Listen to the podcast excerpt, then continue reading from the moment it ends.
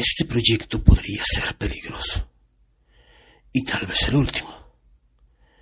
De hecho, fue difícil decidirme a hacerlo. Todos queremos saber sobre el más allá. Basta ver todo el contenido que hay en la red sobre el tema.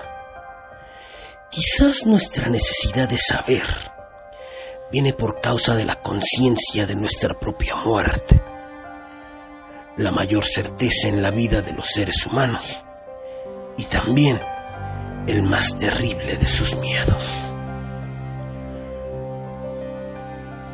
Sea como sea y sin duda alguna, el lugar más idóneo para iniciar este viaje a la oscuridad es, a mi parecer, la última parada de los vivos. Si bien muchos entusiastas sobre lo paranormal centrarían su atención en este tipo de lugares, nuestra razón para estar aquí no es buscar emociones fuertes, sino encontrar esperanza para quienes, al igual que nosotros, viven en espera de ese día que ha de llegarnos a todos.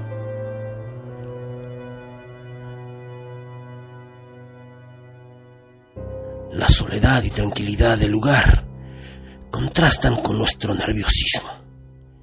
Y al atravesar la puerta, cierta tristeza invade mi corazón. Mientras recorro este camino de lágrimas para después deambular entre las tumbas de este cementerio, no deberíamos estar aquí.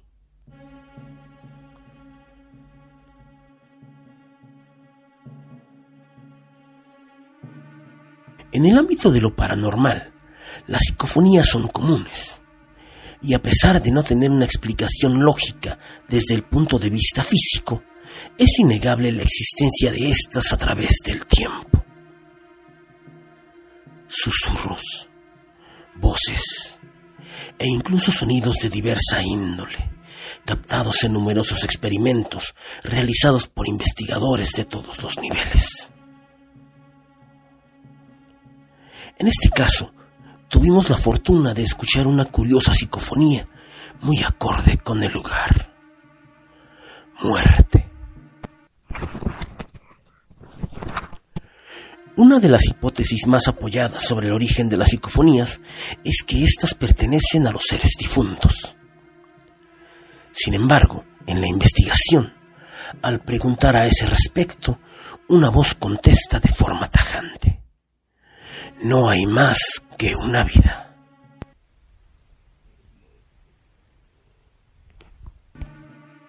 Es indudable que este fenómeno es misterioso.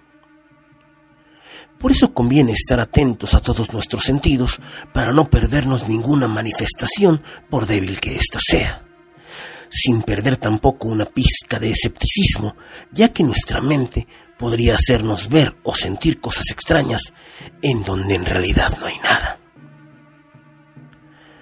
No olvidemos que estos lugares, al estar tan cargados de energía psíquica, podrían juzgarnos una broma. Sumado a esto, los niveles de adrenalina suben tanto que podrían provocarnos un gran temor al escuchar algo como esto. Vete de aquí. Al escuchar una advertencia tan oportuna, nos hace creer que estamos interactuando con energías benignas. Y esto nos brinda cierta confianza. Sin olvidar en dónde estamos, decidimos preguntarnos si es que estamos actuando mal en estar aquí. La respuesta no se hace esperar. No deberías estar aquí.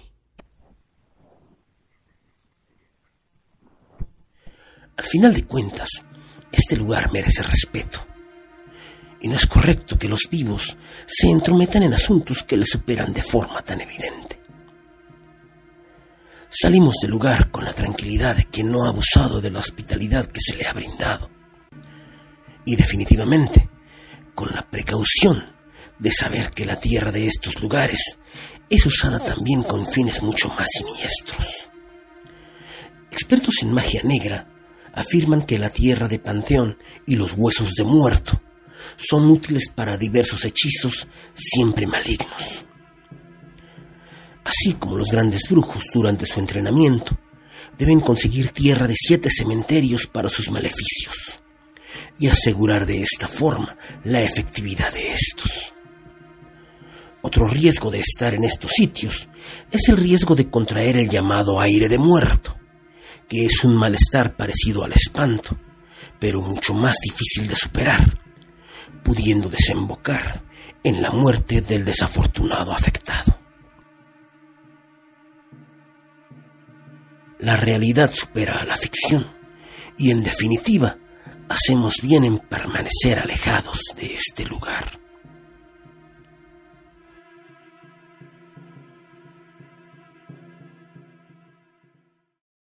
Deja a los muertos en paz, escribió Ernst Rappak.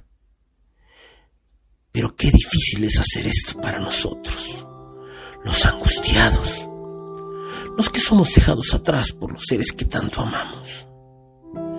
Yo mismo he tenido pérdidas muy dolorosas y tal vez, solo tal vez, esa sería la explicación de este fenómeno.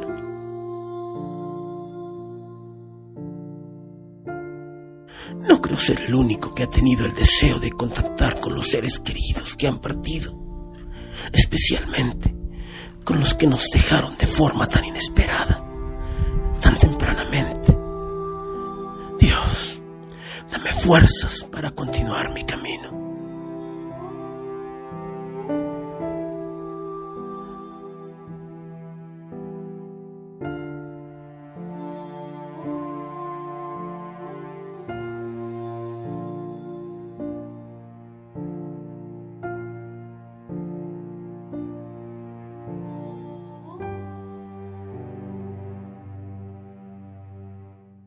Lo cierto es que estos sonidos están presentes sin que podamos explicarnos su existencia.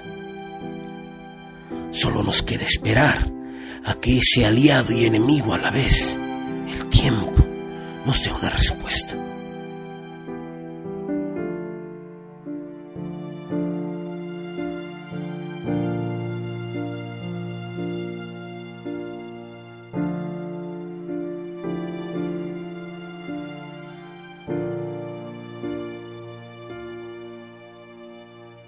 Tanto, seguiremos aquí, captando el silencio no solo de este cementerio, sino de otros sitios en los que ocurren estos fenómenos. Casas, construcciones antiguas, parques, calles, e incluso sitios como los campos de concentración nazi. Y haría falta tiempo para mencionarlos todos.